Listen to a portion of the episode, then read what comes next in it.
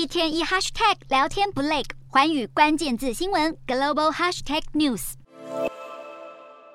欧元区八月通膨飙上百分之九点一，年底前很可能再升到两位数。经济学家普遍预测，欧洲央行八号开会将催足马力升息。除了能源，欧美利差扩大，汇率贬破一比一评价也进一步推升通膨。种种因素让欧央多位决策官员由鸽转鹰，其中态度最坚定的是他。德国籍执行理事施纳贝尔八月底在全球央行年会强调，就算失业人口增加，经济有衰退风险，利率仍然要升到应有水位。现在市场也在猜，美国联准会主席鲍尔的升息力道会不会跟联准会前主席福克尔一样猛？如果路线一致，已经很贵的美元就还有升值空间。蓬勃的美元现货指数已经创下新高，但衡量美元对六种主要国际货币的 ICE 指数仍比一九八五年高点低了三成。当时福克尔执掌联准会以激进作风闻名，另外联准会自家的美元实质汇率指数也比当年高峰低了约百分之十一。